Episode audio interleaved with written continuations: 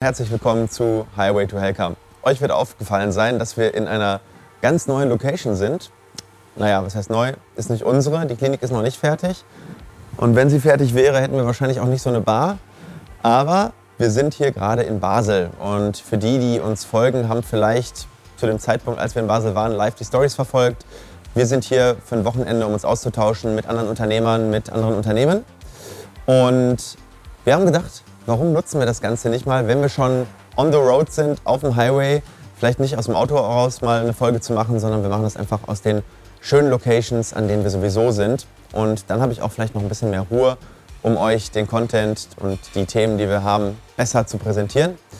Und ja, es ist eigentlich eine Folgefolge, nämlich damals habe ich mal über das Thema Mindset in Bezug auf Geld gesprochen. Und ihr habt euch gewünscht, dass es eine Folge gibt zum Thema Geldanlage, also ganz konkret. Also was sind so meine Tipps zum Thema richtig Geld anlegen, das richtige Mindset in Bezug auf Anlagen. Das ist auch das Zweite. Also wir hatten ja mal das Thema Geld ganz allgemein. Also was ist Geld? Wie, soll, wie ist so die, die Sichtweise auf Geld?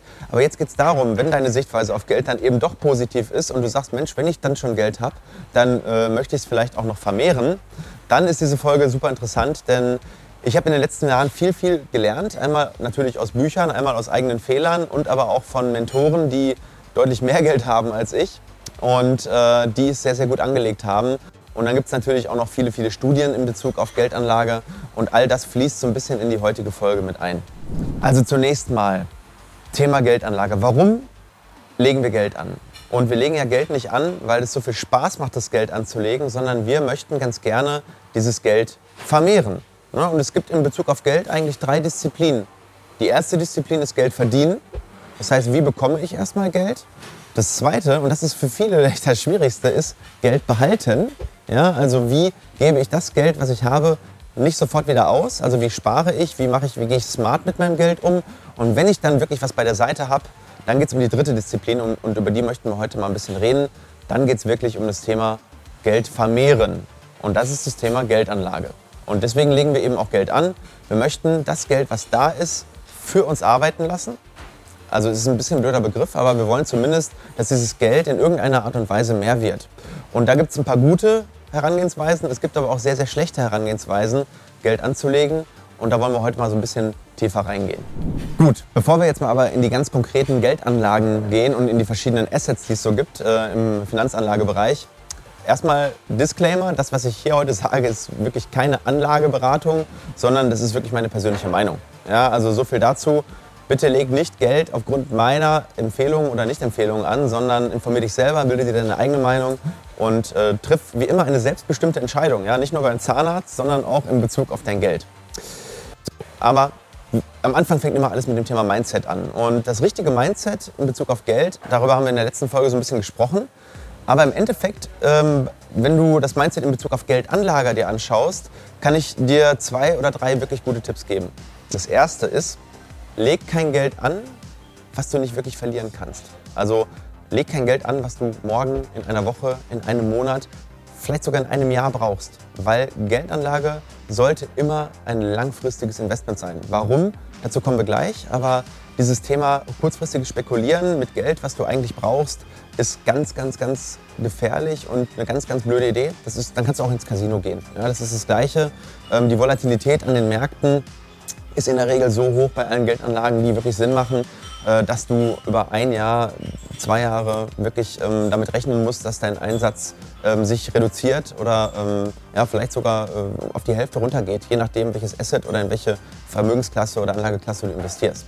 So, und das Zweite ist, wenn du Geld anlegst, dass du, ähm, dass du dir abgewöhnst zu denken, dass du ein besserer Anleger bist als die Leute, die das professionell machen. Also dieses Video geht ja jetzt nicht an irgendwelche professionellen, institutionellen Anleger, sondern es geht an euch, teilweise Patienten, Zahnärzte, zahnmedizinische Fachangestellte, Leute, die den Kanal sonst eventuell noch interessant finden. Und ähm, verabschiedet euch von diesem Irrglauben, dass ihr den Markt schlagen könnt. Ja, der Markt, ähm, das sind alle Marktteilnehmer, die Geld in diesen Markt, in diese Assetklasse, seien es Aktien, Immobilien, ähm, Kryptowährungen, völlig egal, investiert. Und da sind Leute dabei, die das hauptberuflich machen, die wirklich alle Informationen haben, die mehr Informationen haben als ihr, die die Informationen vor allem vorher haben als ihr, also vorher haben wie ihr, beziehungsweise ähm, in einem effizienten Markt sind alle Informationen zu jeder Zeit jedem zugänglich. Und damit kommen wir eigentlich zu dem aller, allerwichtigsten Learning aus diesem gesamten Video. Wirklich, wenn du nur eine Sache mitnimmst aus dem Video, dann ist es folgende. Alle Sachen sind eingepreist. Alle Dinge, die einen Kurs oder einen Wert eines Assets zum jetzigen Zeitpunkt bestimmen, sind eingepreist, außer es sind Insider-Informationen, die eben nur wenigen Leuten bekannt sind und die zu benutzen ist illegal. Ja, das heißt, äh, nehmen wir mal ein Beispiel, äh, Microsoft äh, bringt irgendwie ein neues Produkt raus und das Produkt ist mega gut. Ja, und du sagst, Mensch, geil, da investiere ich jetzt rein, weil das Produkt ist mega gut. Das Problem ist, es ist allen bekannt, dass dieses Produkt rausgekommen ist. Es ist allen bekannt, dass dieses Produkt mega gut ist. Und dementsprechend ist die Erwartung auch schon eingepreist. Ja, viele Menschen denken immer, ja, ich investiere jetzt ähm, in irgendein Unternehmen, was jetzt gerade stark wächst und dann profitiere ich von diesem Wachstum.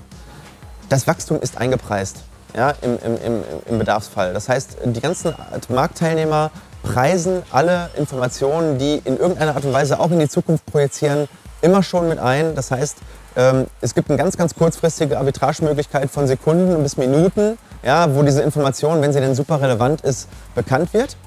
Und dann ist das Ganze ausarbitragiert. Ja, Arbitrage bedeutet, es gibt irgendwo eine, eine Differenz zwischen fairem Wert und jetzigem Wert. Und dieses Ausarbitragieren, das machen in der Regel Algorithmen, das machen wirklich äh, ja, professionelle Anleger und dann ist der Preis eben sofort da, wo er ist. Ähm, es gibt eine kleine Ausnahme, die ist aber wirklich ganz, ganz selten und das ist, wenn wirklich Black Swan Events passieren, die wirklich ähm, einen sehr, sehr hohen Impact haben.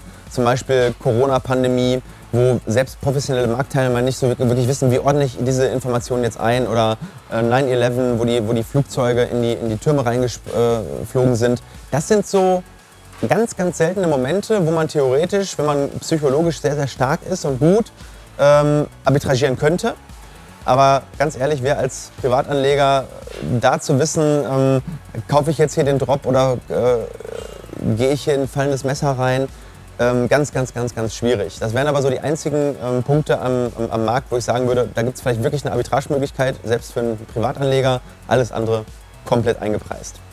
So, und mit diesem Wissen müssen wir jetzt umgehen. Das heißt, wenn wir jetzt das Ganze als, als wahr ansehen, ja, und du musst es dann als wahr ansehen, ansonsten, wenn du sagst, ne, ich, ich bin besser als der Markt, ich kann auch Stockpicking betreiben, da kommen wir gleich dazu, was das ist, äh, und ich kann auch den Markt äh, timen, ja, also ich kann den besten Einstiegspunkt, den besten Ausstiegspunkt äh, finden. Wenn du das wirklich glaubst, dann brauchst du dir das, den Rest des Videos gar nicht mehr anhören, weil alles, was ich jetzt sagen werde, ähm, fußt auf der Annahme, dass wir alle wirklich alle Informationen äh, zur Verfügung haben und dass wir den Markt nicht schlagen können. So, und wenn wir jetzt diese Annahme jetzt mal einfach mal ähm, als gegeben annehmen, können wir uns jetzt einfach mal die verschiedenen Anlageklassen angucken. Also welche sind sinnvoll, welche sind vielleicht sinnvoll, aber sehr spekulativ und welche sind überhaupt nicht sinnvoll. Und lass uns einfach mal mit den sinnvollen Anlageklassen starten.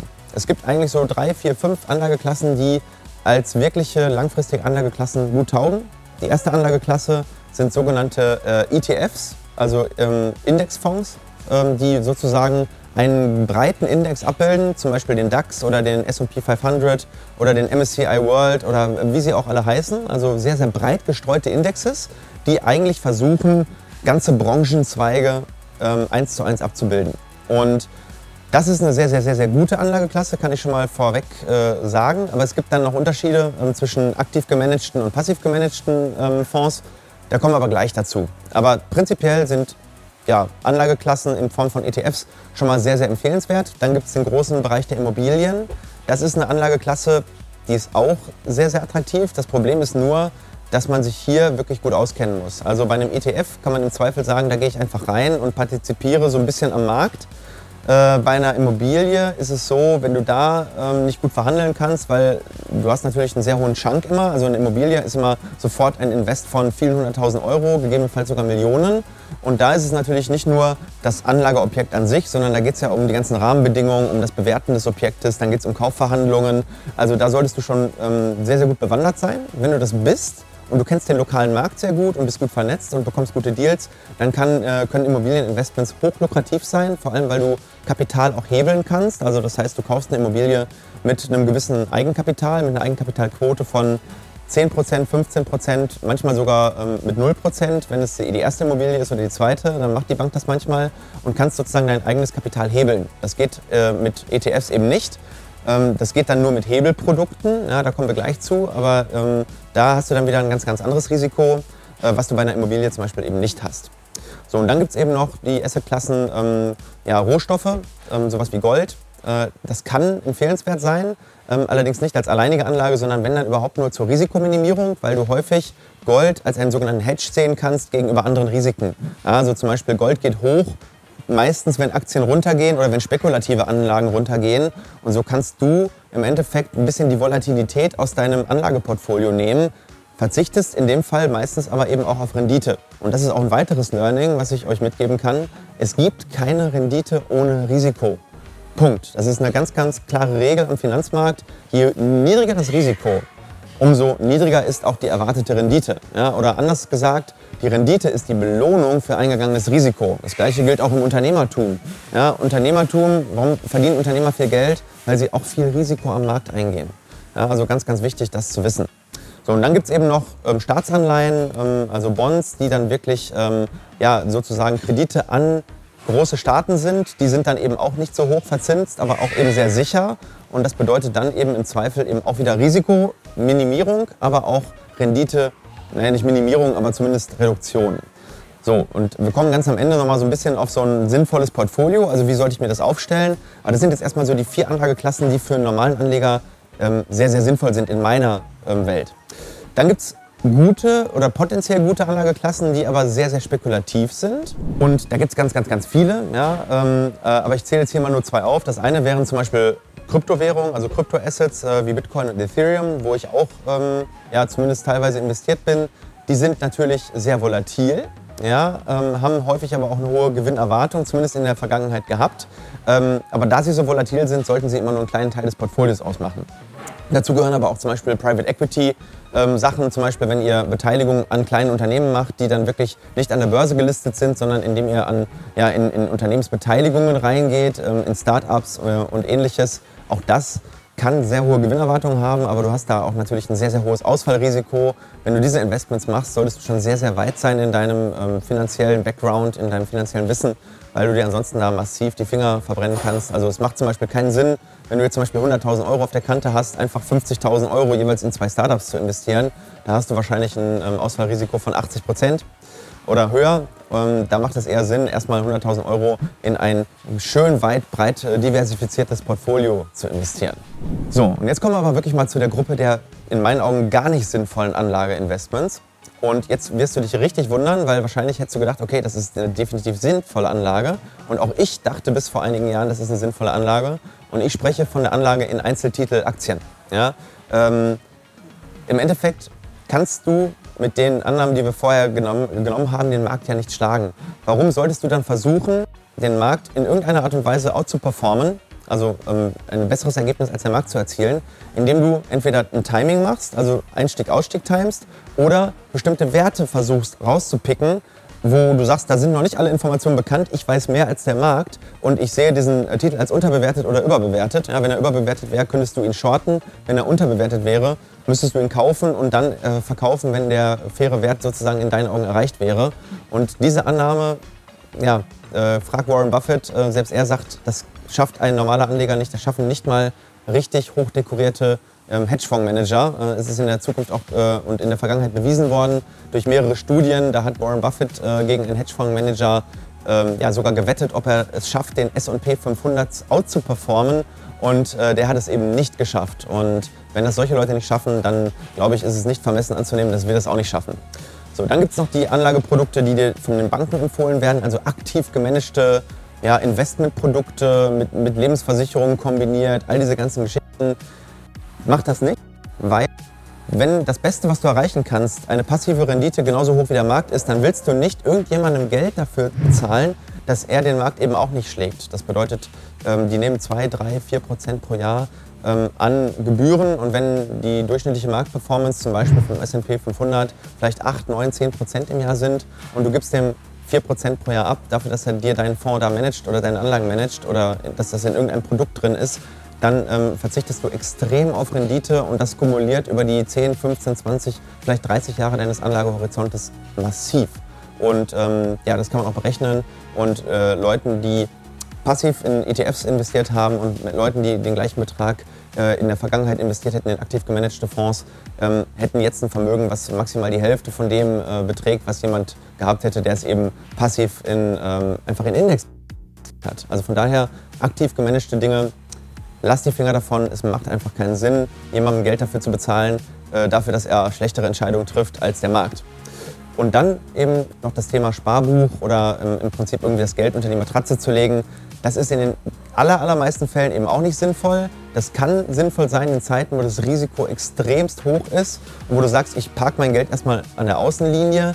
Das solltest du aber in der Regel nicht zu lange tun, weil in den letzten 100 Jahren hat der Markt immer wieder bewiesen, dass er tendenziell einfach nach oben geht. Das heißt, je länger du Geld an der Seitenaußenlinie hast, umso weniger lange profitierst du in der Regel einfach von einem prinzipiell steigenden Markt und von daher ist es eigentlich irrational, das Ganze so zu machen. Ja, also Sparbuch bringt dir gar keine Zinsen, ähm, das Geld da rumzuliegen, rumliegen zu haben auch nicht. Und wie ihr wisst, haben wir auch noch eine Inflation. Das heißt, das Geld wirft nicht nur keine Rendite ab, sondern es wird auch noch durch die Inflation entwertet. Ja, und je nachdem, wie hoch die Inflation ist, wird das Geld eben langsamer oder schneller entwertet. In 2022 haben wir eine Rekordinflation von 7, 8 Prozent. Und das bedeutet, dass jedes Jahr dein Bargeld ähm, die, eine Kaufkraft, äh, Kaufkraftverlust von 7 bis 8 Prozent hat.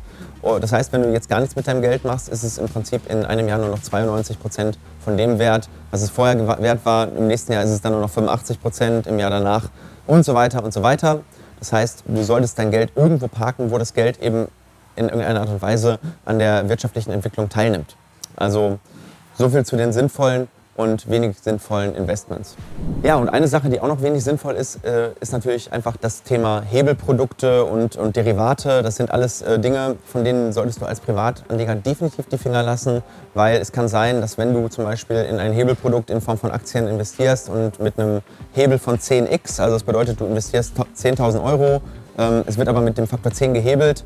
Äh, wenn dann der Aktienpreis 10% äh, nach unten geht, dann wirst du sozusagen ausgestoppt und dann ist dein gesamtes Kapital weg. Du kannst sogar mehr Kapital verlieren, als du eingesetzt hast, also kannst dich auch noch in die Schulden bringen. Also dementsprechend, äh, ich finde, dass das nicht mal was für Profis ist, sondern im Endeffekt ist es eigentlich ein Produkt, ein Casino-Produkt, ein Gambling-Produkt und dementsprechend solltest du das definitiv nicht machen. Äh, wenn du es machst, solltest du ein professioneller Trader sein, der ähm, mit Signalen und, und Charttechnik arbeitet und vielleicht auf einer ganz kurzfristigen Basis das Ganze macht. Äh, langfristig macht das definitiv keinen Sinn, weil du meistens sogar noch eine Gebühr bezahlst und dementsprechend weniger vom Markt profitierst, selbst wenn es in die richtige Richtung geht, als wenn du das Geld einfach eins zu eins in die dementsprechenden äh, zugrunde liegenden äh, ähm, Werte investiert hättest. So, und jetzt kommen wir nochmal zum Thema Verhalten. Das eine war, in was gehe ich prinzipiell überhaupt rein und in was nicht. Und jetzt kommt es nochmal auf das Thema Verhalten an. Also wir haben ja schon gesagt, das Thema Panikkäufe, Panikverkäufe, den Markt versuchen zu timen, ist definitiv nicht sinnvoll. Also es ist nicht sinnvoll zu versuchen, den Markt irgendwie ja, äh, zeitlich zu schlagen. Und es ist auch nicht sinnvoll, immer hin und her zu traden. Ja, weil es gibt so einen Spruch von der Börse oder aus der Börse, von der Börse, äh, hin und her macht Taschen leer. Und das stimmt auch, weil du auf jede einzelne Transaktion erstens eine Gebühr bezahlst. Die ist in der Regel zwar nicht besonders hoch, kommt auf die Höhe des, der Anlage an, aber in der Regel ist sie ähm, zumindest so hoch, dass sie dir, wenn du es oft machst, ähm, auf jeden Fall deine Rendite klaut.